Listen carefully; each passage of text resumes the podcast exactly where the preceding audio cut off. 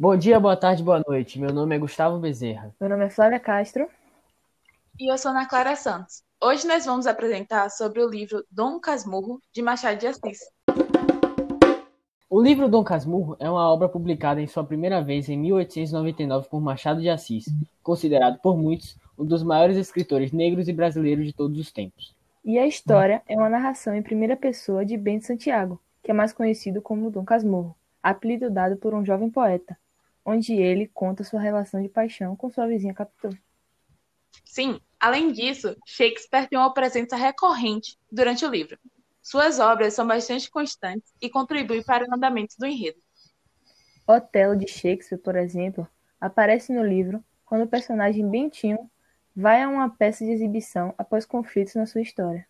E o livro faz relação com a obra de Shakespeare, com a base dos ciúmes, já que Bentinho estava em meio a um momento de ciúmes em relação a uma possível traição de Capitu. Bentinho chega até mesmo em pensar que o certo seria matar Capitu, já que na peça, Otelo mata Desdemona após pensar que a mesma estava o traindo, e é aplaudido por todos, mesmo depois dessa atitude tão grotesca.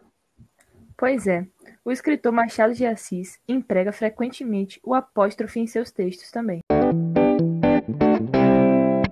Para quem não sabe, a apóstrofe é uma figura de linguagem que consiste em interromper a narração para dirigir a palavra a pessoas ou ao leitor.